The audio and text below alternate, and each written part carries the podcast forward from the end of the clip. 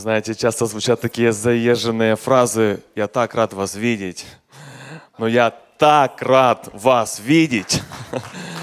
Вы меня, вы меня видели хоть по экрану, а я же вас никак не видел, поэтому я вас по-настоящему рад видеть. И вы знаете, друзья, смотрю на вас, и такое чувство странное наполняет, как будто бы надо снова привыкать к людям. Я помню, как я здесь стоял, был пустой зал, я перед камерой старался вообразить себе, что зал полный. А сегодня как-то надо наоборот перестраиваться. Поэтому слава Богу за вас, друзья, и смотря на вас, мне приходит место Писания, которое, я надеюсь, в вашем духе откликается, где сказано «Возрадовался я, когда мне сказали, пойдем в Дом Божий». Я думаю, что вы сегодня особо рады, быть в Доме Божьем и в церкви. Слава Богу за это. Приветствую вас, друзья. Приветствую всех, кто смотрит нас онлайн. Добро пожаловать в церковь «Живой поток». И сегодня тема моей проповеди называется «Опасность и последствия карантина для церкви». Опасность и последствия карантина, из которого мы некоторые вышли, некоторые до сих пор еще на карантине – и после любого урагана часто, вы знаете, подводят итоги. Сколько жертв, какая статистика, сколько уцелевших остало, осталось. Поэтому и сегодня мы в церкви тоже давайте попробуем провести анализ и посмотреть на статистику. Прежде чем мы поговорим о негативных, отрицательных э, вещах, как карантин или вся вот эта э, история с вирусом, как это повлияло на церковь, хочется вначале обратить внимание на позитивные вещи. Я стараюсь и вас призываю к тому, чтобы мы всегда, везде, во всем находили что-то полезное или позитивное. И кризис, даже кризис, друзья, имеет положительные стороны. Иногда это переоценка ценностей, и кризис или карантин для многих это новые возможности. Мы начинаем видеть то, что раньше, возможно, было невидимо, и начинаем анализировать. И Бог обратился к пророку Еремии в 15 главе и сказал, извлекай драгоценное из ничтожного. Хочу обратить ваше внимание на то, что в этот период как раз этот человек Божий переживал очень сложное время, и он как раз упрекал Бога за то, что Бог молчит за то, что Бог не отвечает на его просьбы, на молитвы, описывает его одиночество и тяжесть. И именно как раз вот в этот сезон Бог ему сказал, извлекай драгоценное из ничтожного. Итак, друзья, хочу вначале о позитивном. Назву вам 10 позитивных эффектов карантина. Первое. Мы с вами стали больше проводить время с семьей, так как все остальное было закрыто. Второе. Мы с вами стали для большинства людей, стали больше отдыхать и меньше суетиться. Мы с вами стали, третье, меньше тратить денег, так как все развлекательные заведения были закрыты, даже на бензин меньше уходило денег, и на все остальное тоже меньше уходило денег. Четвертое. Мы стали больше питаться чистой домашней кухней, так как остальные варианты были закрыты. Пятое. Мы с вами имели возможность проверить личное свое духовное состояние. Насколько мы, как христиане, способны, верующие, Раньше для многих верующих эта ассоциация была воскресенье сходить в церковь. Если я сходил в церковь в воскресенье, отметился, значит со мной все в порядке, я нормальный верующий. А что если не сходил? Как тогда твое духовное состояние оценивается? Вот это время тайной комнаты как раз и проверялось во время карантина. Шестой позитивный эффект – это то, что многие из нас попробовали или вкусили, что такое семейное собрание. Когда мы с детьми собирались в нашей церкви каждый день, мы делали эфиры, делали молитвы, и мы с вами старались проводить это духовное общение в кругу своей семьи. Седьмое. Родителей. Появилось больше влияния родительского на детей, так как школы были закрыты, и дети были целый день и каждый день с вами. Восьмое. Мы стали больше обращаться к Писанию – у некоторых даже чисто из-за страха. Стали люди читать больше в последнем времени, вникать в Евангелие, больше ему доверять, потому что поняли, что жизнь очень непредсказуема и очень нестабильна. Девятое. Мы с вами увидели, как пришло массовое христианское влияние в интернет. Это был вынужденный шаг, но это тоже позитивно. И там и раньше был контент христианский, но сейчас его стало в разы, в разы больше. И десятое. Многие мы по-другому оценили то, что мы временно потеряли. Например, это церковь, это живое общение с людьми и так далее. Поэтому слава Богу за это, за то, что даже во время кризиса и карантина можно извлекать позитивные эффекты. Друзья, хочется признаться, что кризис или карантин вскрыли те проблемы, возможно, даже в церкви, которые существовали и раньше, но сейчас они стали наглядно актуальны. Итак, теперь с вами посмотрим, какие же негативные, опасные, отрицательные последствия карантина. Вот анализ. Первое. Живого общения стало меньше. Люди стали еще больше проводить время в социальных сетях. Это не просто мое мнение, вы можете это проверить. Но, например, такие платформы, как Instagram и Facebook, они заявляют, что у них за время карантина на 40% повысился usage, то есть использование социальных сетей до карантина и во время карантина выросло на 40% времени. Представьте, какая, какая это разница. Такие аппликации в Европе, как WhatsApp, на 51%. Дальше. Второе последствие карантина. Среди христиан YouTube стал более популярней, чем Библия. Третье. Виртуальная церковь стала более популярной и принятой обществом. Четвертое. Теперь трудно будет убедить христиан, что телефон для них является идолом, так как многие смотрели служения по телефону на протяжении карантина. Пятое. Зависимость от порнографии в мире увеличилась примерно в два раза. Лео Франк, который проживает в Германии, поделился тем, что во время карантина а, Pornhub Premium они в Европе, в трех странах сделали открытый бесплатный доступ для того, чтобы помочь населению пережить карантин. Это можно было и раньше смотреть бесплатно, но есть премиум аккаунт, который в Испании, в Италии во Франции на месяц был бесплатным. И как последствие карантина в Италии на 57% использование порнографических сайтов выросло, это примерно в два раза. Это событие в Европе, это последствия карантина. YouTube, шестое, это океан, в котором можно утонуть.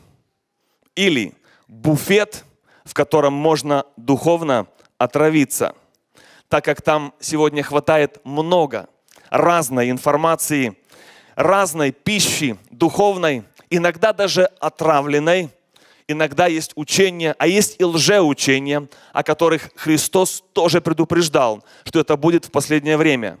И чем дальше, тем его будет больше и больше. Поэтому нужно быть осторожным. Седьмое, последствия карантина. Люди стали намного чище, а внутри стали холодней.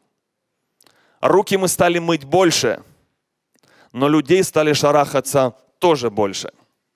Дистанцируемся. Восьмое. Страх – это вирус, который распространяется намного быстрее, чем коронавирус. Девятое последствие. Население Земли стало чуть более подготовлено к приходу Антихриста, к приходу глобального управления. Не буду идти в детали – Последнее десятое. Карантин и изоляция – это состояние, где некоторые могут остаться навсегда. А это опасность. В этом есть опасность. Это, друзья, всего лишь маленькие суждения, маленький анализ последствий карантина. И как вы видите, что есть опасность и для церкви, смотреть, давайте будем вместе на полную картину, не падать в крайности. Помните, что у Бога есть свой план, но у дьявола также есть своя стратегия. У него есть стратегия помешать, сбить, запутать. И поэтому есть опасность сегодня затеряться в информации. Есть опасность не разобраться в информации. Вот почему сегодня мы с вами поговорим об опасностях карантина для церкви. Вначале хочу сказать, что одно из самых мощных строений, которые есть в этом мире, это церковь Иисуса Христа. Это не я сказал, но автор и, соз, и творец этого строения есть сам Господь Иисус Христос. Церковь пытались уничтожить на протяжении многих веков разные политические формы, государства, армия, коммунисты, Римская империя, но не смогли. Сегодня пользуется другая тактика. Если мы не можем уничтожить церковь, тогда враг пытается изменить ее определение. Definition of church is being changed as we speak.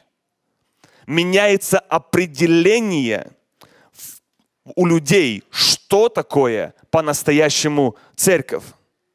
Враг пытается затмить предназначение церкви, изменить структуру церкви и убрать основополагающие принципы, Богом установленные в церкви. Как это работает, мы сейчас с вами вместе поговорим.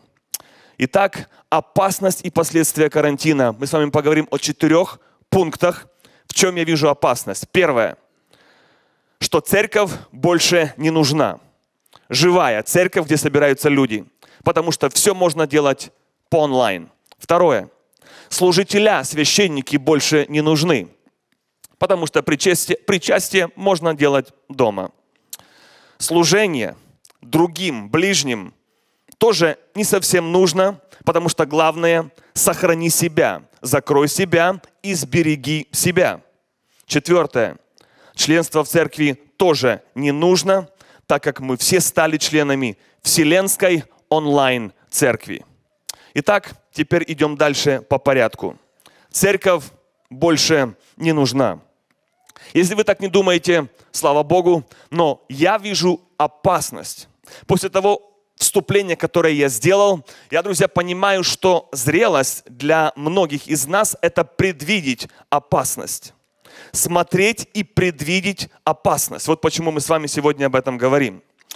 За это время карантина и вируса многие привыкли быть без служения, такого общего собрания людей. Мы с вами достаточно уже привыкли к служению просто онлайн.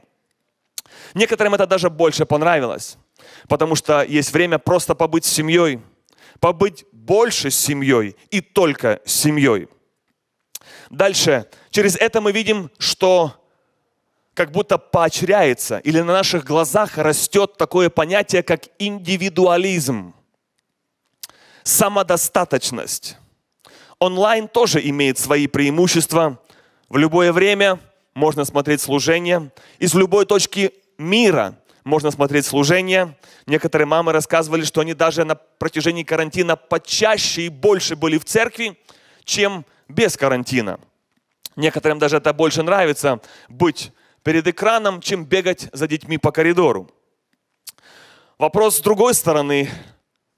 Кому-то нравится, что это больше можно сфокусироваться у экрана, никто не отвлекает, закрыться в комнате. С другой стороны вопрос, можно ли по-настоящему слушать проповедь, сидя на диване, в тапочках с чашечкой кофе, листая Facebook или еще что-нибудь другое. Это все анализ ситуации. Анализируя, родители увидели, насколько они способны или не способны существовать как маленькая семейная церковь. Когда пришлось собирать детей, делать молитвы, проводить беседы, многие оказались к этому не готовы, если мы можем честно себе в этом признаться – с другой стороны, во время карантина онлайн это был единственный, единственный метод служения, и слава Богу за него. Ну а теперь хочется обратиться с вами, друзья, к Писанию. Как я сказал, все эти внешние факторы, все это влияет на то, что в сознании людей меняется понятие, что такое церковь. Мы немножко уходим от оригинала, Мы с вами смотрим сегодня, что мир и технологии диктуют, насаждают в умы людей, что и так пойдет, и так нормально. Оставайся сам, оставайся дома, оставайся онлайн, пользуйся большим разнообразием. YouTube – это океан, в котором можно плавать, но можно и утонуть. Но давайте теперь посмотрим, что говорит Библия по поводу церкви. Формат, который был заложен Богом. Евреям 10 глава, 25 стих. Есть такое слово в греческом языке «еклесия». Это оригинальное слово, которое переводится «церковь». Кто из вас знает его значение? Самый простой перевод или значение слова «еклесия», которое употребляется в Новом Завете, оно переводится как просто «собрание». Или же это отделенная, выделенная группа верующих людей – и вот это нам важно понимать, потому что мы сейчас говорим о церкви и ее значении с перспективы Библии. 10.25 написано, не будем оставлять собрания нашего, как есть у некоторых обычай, то есть привычка, но будем увещевать, напоминать друг друга, тем более, когда приближается конец света, приближается уже конец, тот день, когда Христос вернется за церковью. Понятно, друзья, что я понимаю, я полностью осознаю, что это все было связано с вирусом, что сейчас как бы это были распоряжения врачей, властей, и что как бы э, я это все понимаю, что это был вынужденный как бы шаг. Мы, нас, мнение наше никто не спрашивал, мы понимаем наличие вируса, опасностей, это все я понимаю. Но я говорю об опасностях, о последствиях, которые могут остаться в будущем после карантина, после вируса, когда в мышлении людей, как я сказал, у Бога есть план, у дьявола есть тоже стратегия, которая насаждается вот этими всеми маленькими пунктами, которые я перечислил до этого. И мы должны с вами понимать, что нам нужно думать не так, как навязывают мир или технология, или современное время, что такое церковь, а нам нужно не забывать, что такое церковь с перспективы Писания, на основании Библии. Вот почему мы с вами обращаемся туда, чтобы не запутаться в информации. Не будем оставлять собрания нашего. Собрание имеется в виду общество людей, когда мы верующие вместе. Дальше. Евреям 13, 16. Есть такое слово, называется оно кайнания – не знаю, если все знают его значение, но тоже в переводе из греческого это означает общность или общение, взаимоотношения, участие, соучастие, отношения и общность. И вот что написано по этому поводу. Это слово употребляется несколько раз в Новом Завете, которое говорит в контексте конкретно церкви. И там написано, не забывайте также благотворения и общительности, ибо таковы жертвы благоугодны Богу. Интересно, что это было написано даже без карантина и без вируса. Когда, так можно предположить, люди собирались вместе, люди общались вместе, и было собрание живых людей вместе. И написано, не забывайте, не забывайте благотворительности, то есть не забывайте о других людях, служите им, и не забывайте общение с людьми не просто иногда ради своего удовольствия со своими лучшими друзьями, но ради того, чтобы кому-то через это общение чью-то душу даже исцелить.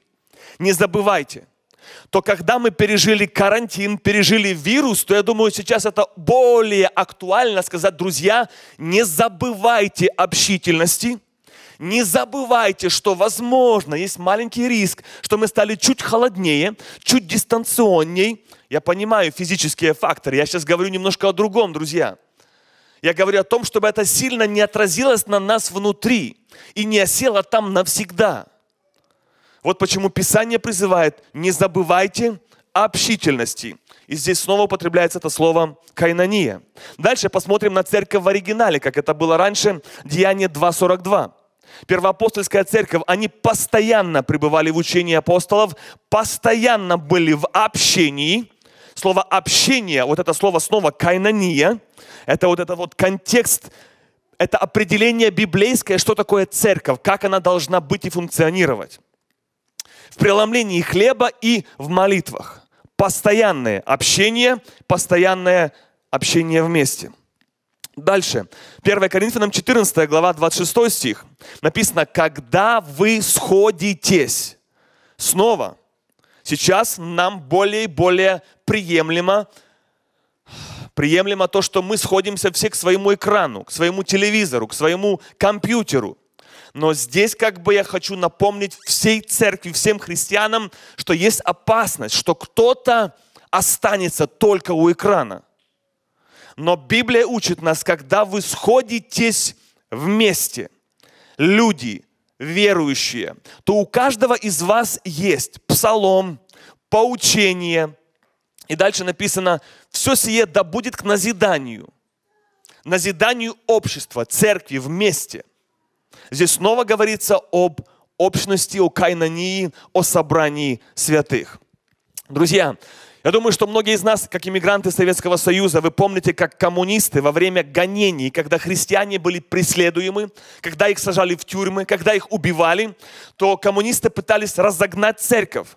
Это, это было очень умышленный шаг, очень целенаправленно, ни в коем случае не дать верующим людям собираться вместе. Потому что когда верующие люди сходятся вместе, в этом есть сила. В этом есть сила. Когда их разогнать, многие не соберутся. Вот почему они делали все возможное, чтобы разогнать людей. Дьявол боится собрания святых. Коммунисты говорили, вы можете молиться дома, вы можете собираться дома, но только не собирайтесь вместе. Только не собирайтесь на собрание. Но люди эту возможность искали. Их не устраивало дома. Их не устраивало только онлайн. Они рисковали жизнью, они рисковали здоровьем, собирались в лесах, собирались в болотах, собирались вместе искали, потому что в них было глубоко заложено понятие, что такое церковь в библейском определении. Поэтому хочется, чтобы современное общество, чтобы наша церковь и все церквя по всему миру не уклонились, не ушли, не перешли в экстрим онлайна. Слава Богу за онлайн. Слава Богу, для многих во время карантина это был единственный выход. Но нам важно, как я сказал, в информации не затеряться. Дальше, друзья, большие атаки, я думаю, сегодня идут особенно на молодое поколение. Старшие люди, они как-то более по-другому, возможно, воспитаны в другой культуре, пережили гонения, они ценят церковь, они скучают за церковью, они, наверное, возможно, больше радуются быть в церкви. А молодое поколение, как вы знаете, сегодня, особенно в Америке, в развитии технологий и даже в Европе, они настолько привыкли к виртуальному миру. Вы имеете детей, имеете внуков, вы знаете, что это правда, да? Виртуальный мир настолько сегодня актуальный и для молодых, для детей. Моя самая младшая спокойно разбирается и может бабушка научить, как телефоном пользоваться. Но сегодня для них еще более актуально стает церковь онлайн. Для них виртуальность насаждается, что это норма. Это норма жизни, норма. Но, друзья, для верующих это не норма. Это, возможно, может быть благословением дополнительным, но это никогда не должно стать нормой. Поэтому нам нужно, особенно молодым, за этим следить. Я, друзья, боюсь, как я уже озвучил, что временная изоляция для кого-то, чтобы она не стала постоянной – все вокруг отвлекает, все сбивает правильно видеть, трансформирует наше понятие церкви. Но нам нужно всегда помнить то, что говорит Библия, и как Библия определяет, что такое церковь. И независимо, как хорошо и приятно иметь служение онлайн, важно помнить, что настоящая церковь – это собрание верующих. Поэтому, друзья, всегда стремитесь туда при каждой возможности. Второе – после карантина, после разных современных происшествий мы с вами видим, что есть тенденция, что служителя больше не нужны. Что я имею в виду? Что священнодействие служителей в церкви, оно упраздняется. Я не знаю, насколько вы видите в этом опасность. Я вижу в этом опасность. Я вижу, как мыслит современное общество, особенно молодое поколение. И я вижу в этом, друзья, опасность. Все онлайн, все сам, все дома, снова индивидуализм, в связи с событиями даже причастие было дома. И дальше звучат такие, такие а, вопросы. А где написано в Библии, что пастор или служитель должен совершать причастие? А где написано в Библии, что служитель должен преподавать водное крещение? Возможно, вы слышали такие подобные заявления или вопросы. И появляется, друзья, первое, первый анализ – это то, что, наверное, лет 50 назад таких вопросов не возникало. Вы, наверное, слышали, помните, да? Но эти вопросы, они достаточно свежие, достаточно актуальные и модерные. А где это написано? А где это написано? И получается, что человек, который приходит и, да, я понимаю, друзья, что у нас в связи с вирусом, с карантином, у нас тоже было причастие, которое как исключение, первый раз в жизни мы совершали это по домам. Это было, друзья, не норма, это было исключение. Это был не стандарт. Это было в связи с событиями, которые случились. Иногда такие исключения возможны во время войны, голода или гонений. Но, друзья, я встречал людей, которые добивались и спорили со мной, что причастие может быть онлайн, сам, не нужно никого, ни служителей, ни священнослужителей, ты можешь это делать полностью сам. И он пытался теологически как-то доказать, спорить, что в Писании такого нету написано. И действительно такой фразы нету, такого стиха нету, что вот должен пастор совершать причастие. Такого нету написано. Но он не заметил, как он попал нечаянно, перешагнул такую черту, где он провел вроде бы все правильно дома сам, но он не заметил, как он оказался в позиции бунта. В позиции просто реального бунта. Там не было абсолютно ни грамма, ни процента гармонии, единства и мира. И может быть теологически он там все всем доказал, но он упустил самое главное. Гармония, мир, согласие. И в чем я вижу, друзья, опасность, когда я говорю о том, что священнодействие служителей сегодня упраздняется, и чем дальше мы будем с вами жить, тем больше вы будете видеть, как оно будет упраздняться – то есть оно уже становится таким неактуальным, ненужным, несовременным.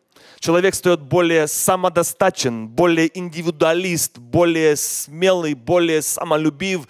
Ну то, о чем Писание предупреждает. Но я вижу в этом опасность, друзья. Вот в чем опасность. Опасность в том, что нарушаются библейские принципы построения церкви. Вот в чем опасность. Мы сейчас даже не спорим теологически – как это должно быть, там, кто должен это совершать. Сейчас даже не теологический спор, но я сейчас хочу, чтобы мы с вами посмотрели на общую концепцию.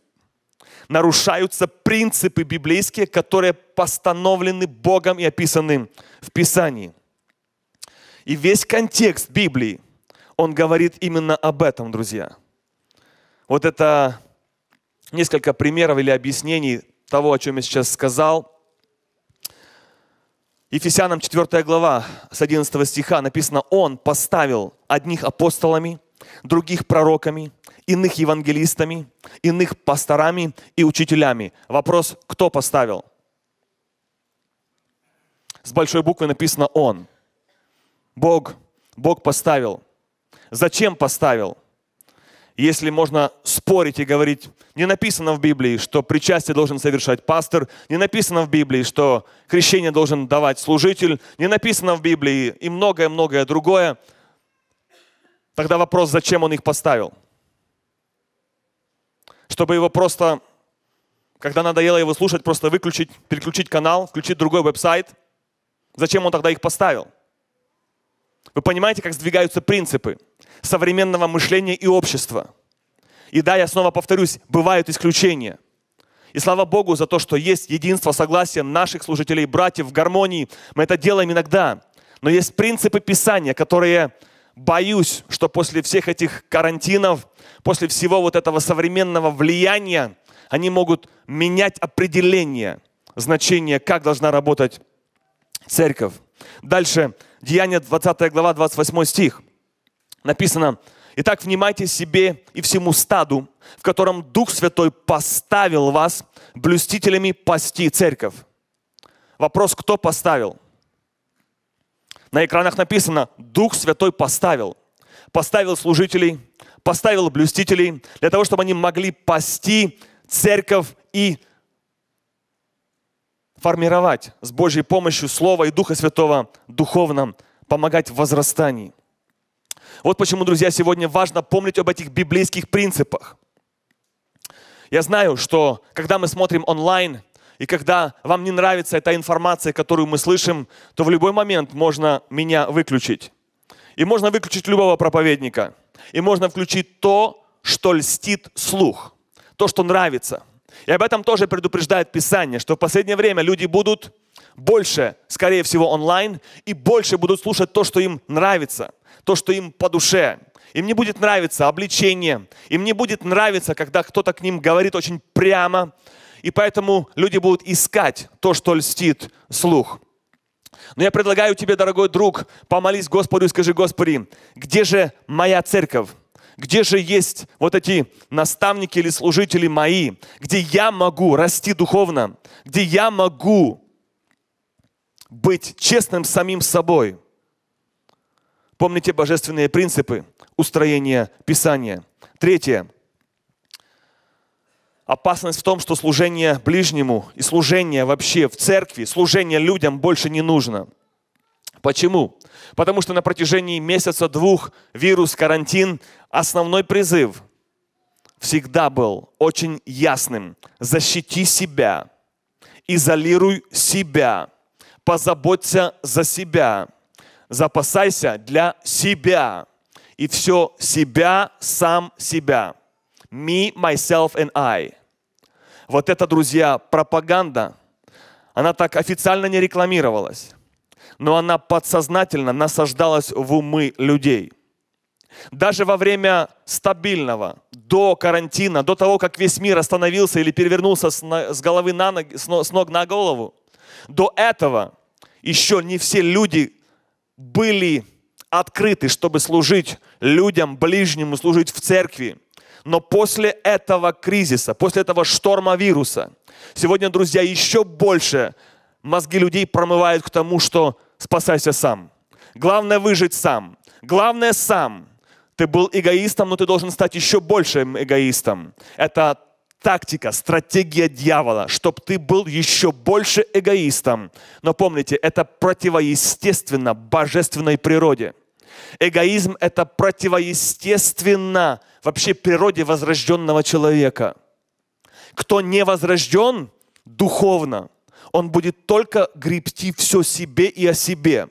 Возрожденный будет всегда. Он за свою семью позаботится, и у него всегда, всегда будет рефлекс. А как насчет соседа? А как насчет ближнего?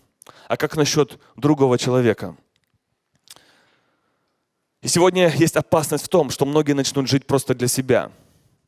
Цель выжить, самодостаточность. Но, друзья, невозможно служить Богу, не служа людям. Матфея 25 глава, с 37 стиха, Иисус Христос объясняет, как Он видит и понимает служение здесь на земле. Наше служение. Это относится не только к пасторам, ко всем верующим последователям Иисуса Христа.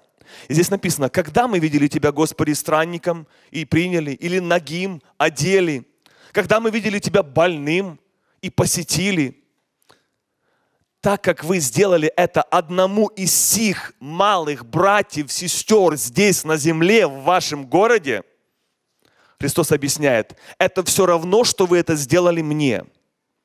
Друзья, здесь призыв, как вы поняли, подчеркиваю, не к служителям, священникам, а к простым, ко всем людям.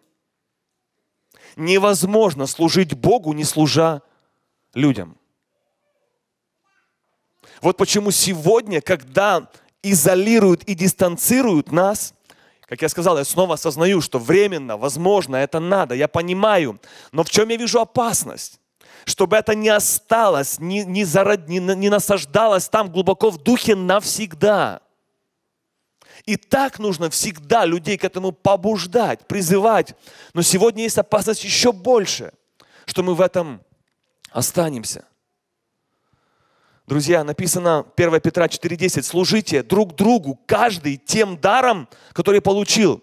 Обращаю внимание на слово каждый, каждый, каждый, каждый. Хоть какой-то маленький дар у него есть. Если умеешь суп сварить, свари суп.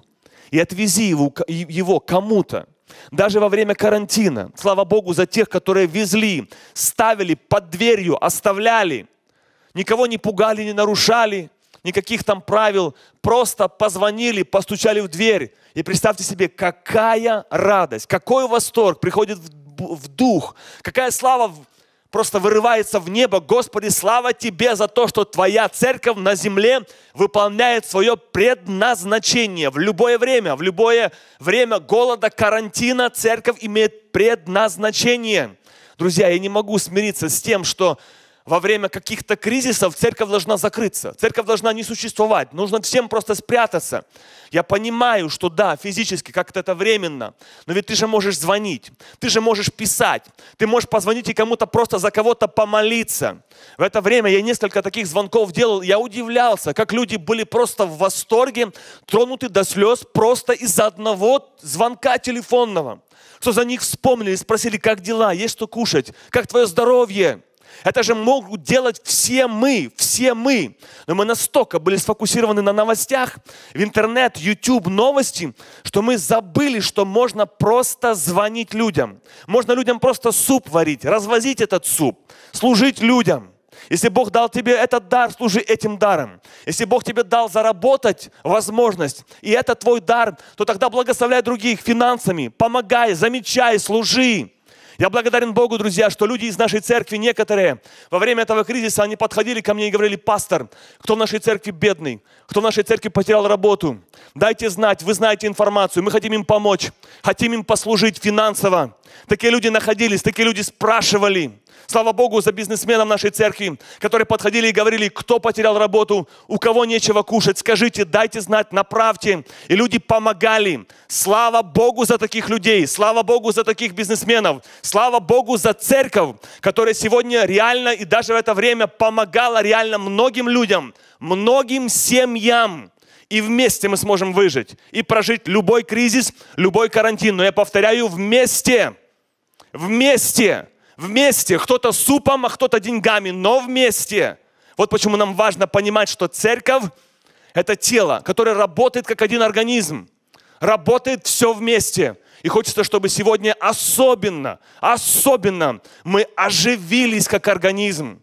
Потому что немножко может быть есть опасность, что мы заржавели. Когда, знаете, сидит, машина не двигается, то она так ржавеет, ржавеет, надо ее растолкать, надо ее смазать, снова вперед. Давайте, друзья, встаем и движемся дальше. Движемся, служим Богу, выполняем предназначение. Обязательно служим людям, которые есть вокруг нас. Слава Богу за это. Мой самый любимый стих из Писания, вы должны его знать. Кто знает, 2 Коринфянам 5:15. Христос за всех умер – чтобы живущие не для себя жили. Я думаю, что сегодня это очень актуально. Чтобы люди не для себя жили. Потому что когда нас изолировали, нас закрыли, нас как будто бы заставили жить только для себя. Но я сегодня напоминаю принципы Писания, что у верующих есть другое предназначение. Мы должны быть птицы другого полета, другой высоты. Вот почему нам сегодня так важно, друзья, не впасть вот в эту вот в это вот состояние, где ты живи только для себя и спасай, сберегай только себя, лишь бы ты сохранил себя. Нет, друзья, Христос умер, чтобы люди не жили для себя. Не жили для себя. Чем больше будешь жить для себя, чем больше ты становишься территорией, которая не принадлежит Богу. Божественная природа противоречит этой природе эгоистичной и самодостаточной. Поэтому я вас призываю, это мечта для меня, для моих детей, чтобы мои дети ни в коем случае не жили для себя. Последствие, еще одно последствие карантина, друзья, это страх перед посторонними. Fear of outsiders. И это нас еще больше убеждает в том, что не нужно служить людям – не нужно подходить к людям и за них молиться. Не нужно подходить к людям и давать им пригласительную. Я снова осознаю, что во время карантина, возможно, это нужно было временно, физически это понимаю. Друзья, но поверьте, что и до карантина люди не сильно евангелизировали.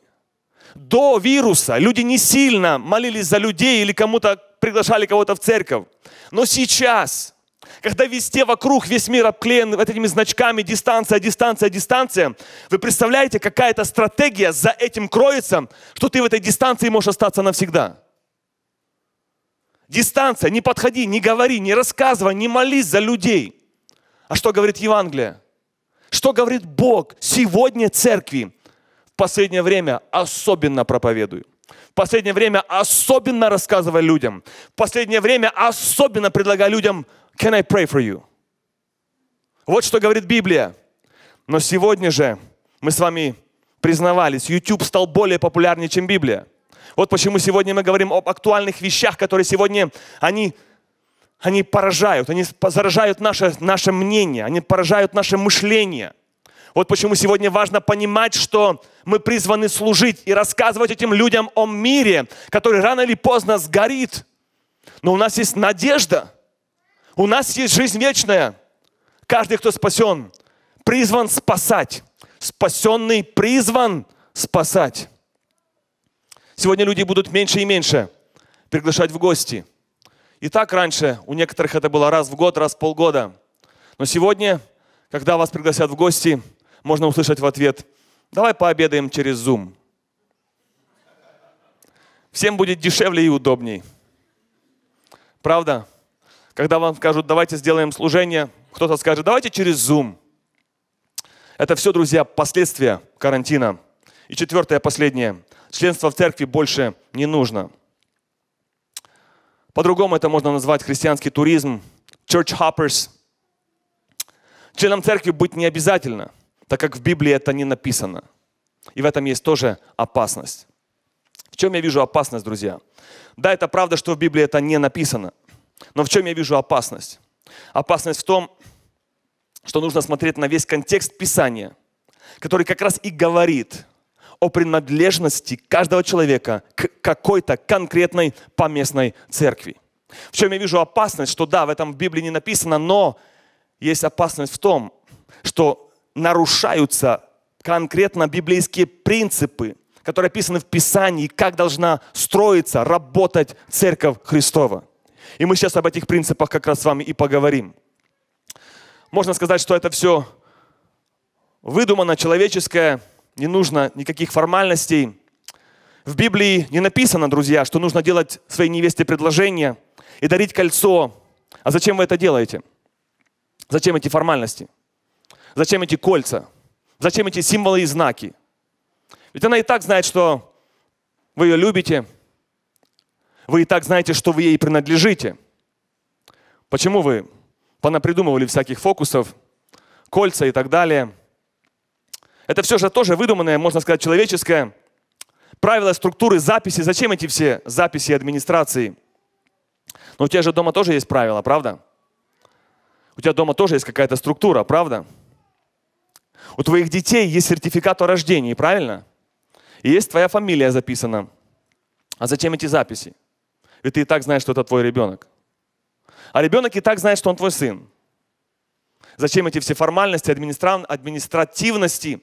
Ведь все и так понятно. В браке люди расписываются и правильно делают. Делают письменный завет. Этим они провозглашают и утверждают, что я принадлежу тебе. Я обещаю тебе, я обязуюсь. Также, друзья, и в церкви можно тоже проанализировать, признаться и сказать, я не принадлежу конкретной поместной церкви. Я не обещаю, я не обязуюсь. Когда мне надо будет помощь, я к вам приду. Вот, друзья, почему важно смотреть на весь контекст Писания и на принципы Библии, которые сегодня в современное время, они размываются, просто объясняясь современным таким временем, обществом, что раньше как будто бы люди это всего не понимали, не догоняли, а сейчас люди стали более умные, они по-другому немножко видят и это понимают. Но, друзья, да, есть многие вещи, которые не прописаны, но есть принципы, есть контекст, который, анализируя, мы явно можем сделать правильный вывод. Но сегодня для многих в этом есть опасность неправильно видеть или понимать. Причина, почему людям стоит принадлежать какой-то церкви и быть членом церкви. Во-первых, географический контекст или принцип. Апостол Павел пишет, 1 Фессалоникийцам 2.14, 1 Фессалоникийцам 1.1, 1 Коринфянам 16.1, где он обращается конкретно к церквям, находящимся в Иудее, церкви в Фессалонике, церкви Галатийской, конкретной группе людей. Я думаю, что мы все понимаем, что это была конкретная группа, конкретная местность. Именно туда было направлено. Значит, люди принадлежали не просто Вселенской церкви, а принадлежали конкретной какой-то поместной церкви. Они собирались вместе. Мы же понимаем, что они не прилетали издалека, на самолетах никто не слетался.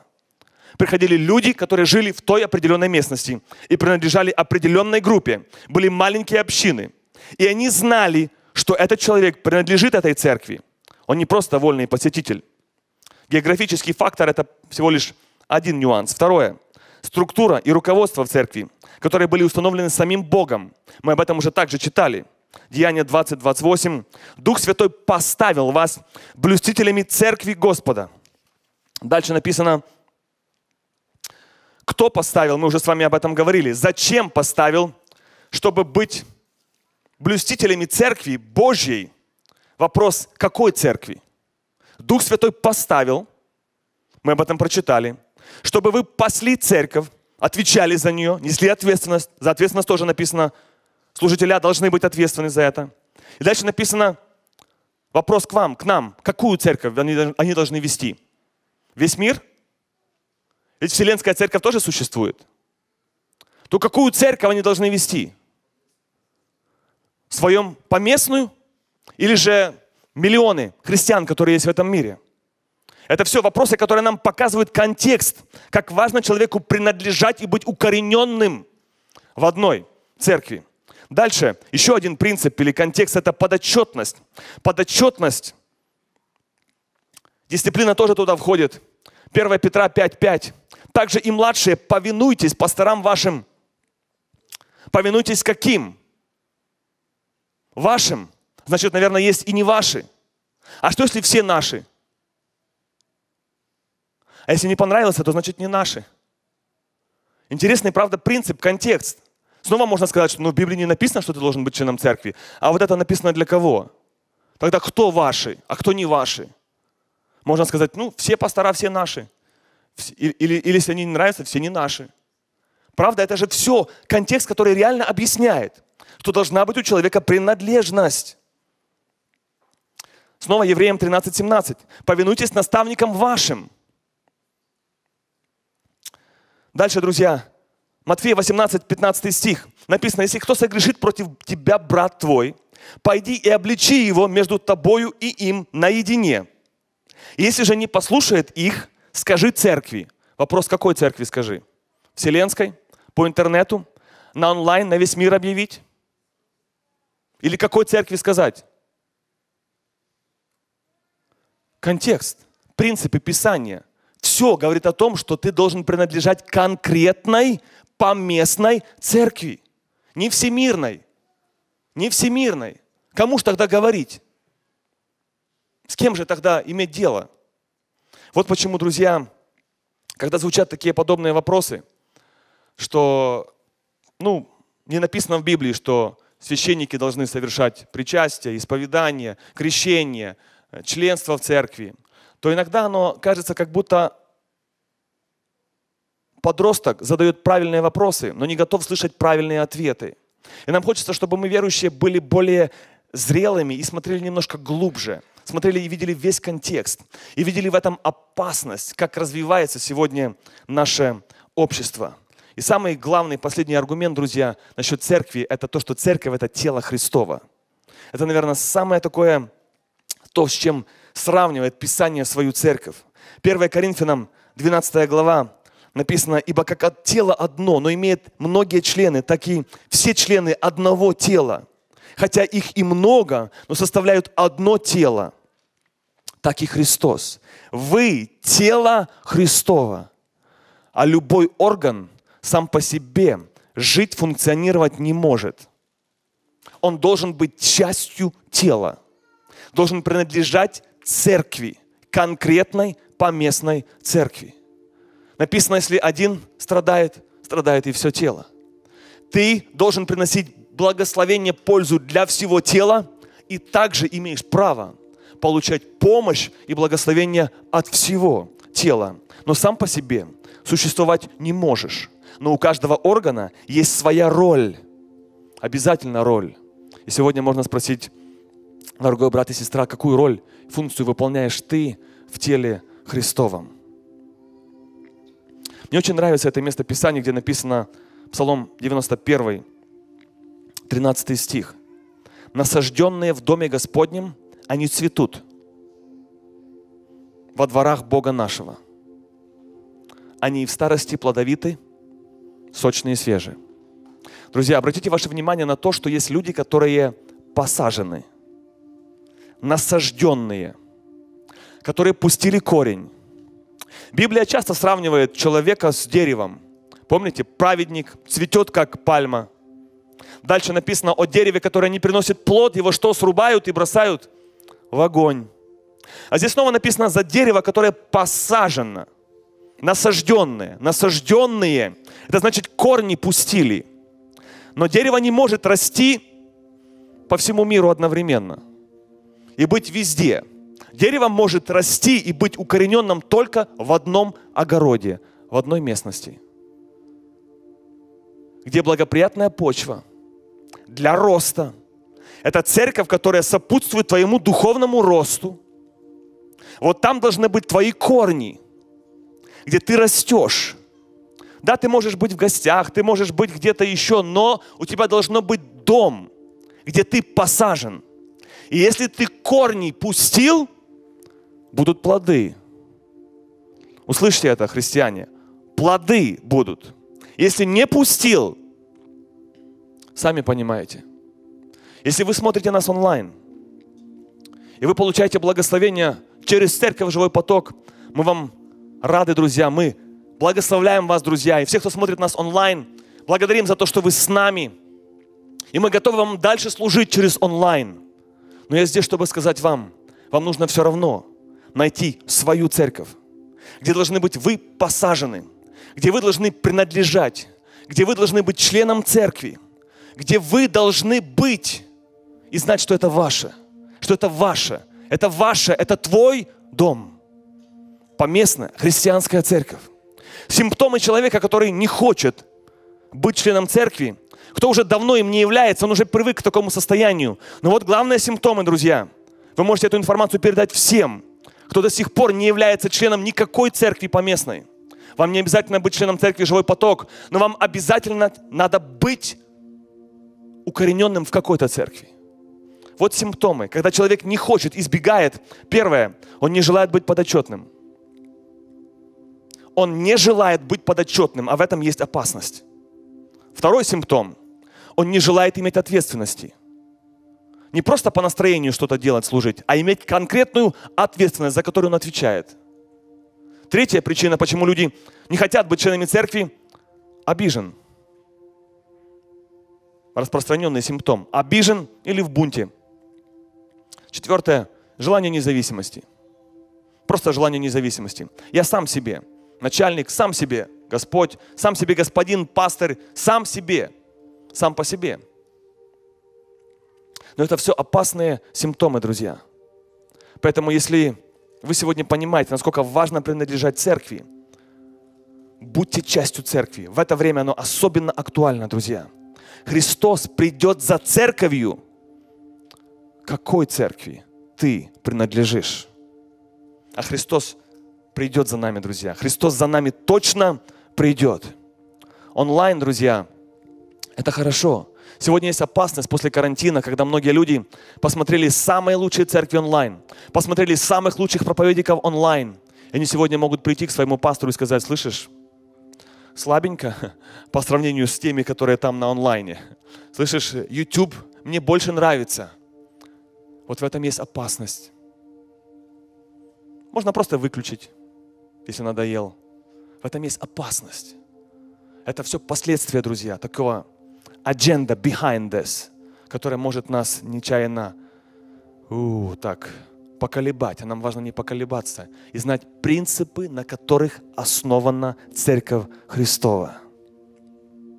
Я понимаю, друзья, что для многих людей в многих местностях, где нету церкви, нету общины, для вас онлайн – это как глоток живой воды. И многие нам пишут, присылают благодарности. Это правда, что для некоторых это есть большое благословение. Слава Богу за онлайн. Но важно помнить принципы настоящего определения, что такое есть церковь с перспективы Библии и Писания. Дорожите церковью, друзья. Матфея 16, 18, мой последний стих. «Я создам церковь, — сказал Христос, — мою, и врата ада не одолеют ее». Помните, никакая экономика не одолеет церковь. Никакой вирус не победит церковь. Война не победит церковь. Самые жестокие гонения в мире из истории не победили церковь. Церковь настолько непобедима. Сила в этих словах есть в том, вот в чем сила этих слов, что я создам церковь, и врата ада не одолеют ее. Сила в том, что не я эти слова сказал. Если бы я сказал, один Бог знает, как оно там будет. Но если Христос сказал, что врата ада не одолеют церковь, это так и будет, друзья. Это самое надежное строение здесь на земле. Поэтому цените церковь, бегите в церковь. Если вы смотрите нас онлайн сегодня, и вы еще не верите в Бога, не покаялись и не отдали Ему свою жизнь, я приглашаю вас сегодня посвятить свою жизнь Господу, прийти к Нему в покаянии, отдать свою жизнь в руки надежного, живого Бога. Обязательно найдите церковь Придите в церковь, найдите церковь. Помните, что все в этом мире нестабильно, но церковь, она будет нерушима, непоколебима. И даже ад, не просто власти, да, все в этом мире нестабильно, но ад даже не сможет разрушить церковь. Поэтому будьте частью церкви. Пусть у вас будет ваш дом, личный ваш, который вы любите, вы посажены там, вы там питаетесь, растете, и вы его любите. Вы говорите, это мое, это мой, моя церковь, мой дом, где я и мои дети. Мы принадлежим. И эту церковь сегодня созидает сам Господь. Друзья, я вас благословляю, чтобы мы всегда ценили церковью социальная дистанция, изоляция и одиночество опасно. В многих парках, в некоторых парках в Америке сегодня написано «Social distancing makes you stronger». Социальная дистанция делает тебя сильнее. Как вы думаете, посмотрите глубже, что там за этим кроется, за этой надписью. Я понимаю физический вирус, я понимаю временно, да, это возможно. Но вы понимаете, как идет адженда другая. Будь сам, дистанцируйся, и ты станешь сильнее. Кто за этим стоит? Бог или другие силы? Поэтому, друзья, нам важно это различать и понимать, что хищник – который атакует стадо. Сейчас я говорю о церкви преобразно. Его задача в первую очередь это отбить от стада. Видели? По YouTube. Видели? Да. Сначала отбить от стада. А потом, как только это животное бедное отбилось от стада, он обречен. Обречен. Вот точно так же, друзья, есть невидимые стратегии. Невидимые стратегии изолировать, дистанцировать, убрать, закрыть, сам останься, навсегда будь сам. И намного легче дьяволу добить и убить тебя, когда ты сам. Поэтому не оставайся сам. Будь частью церкви.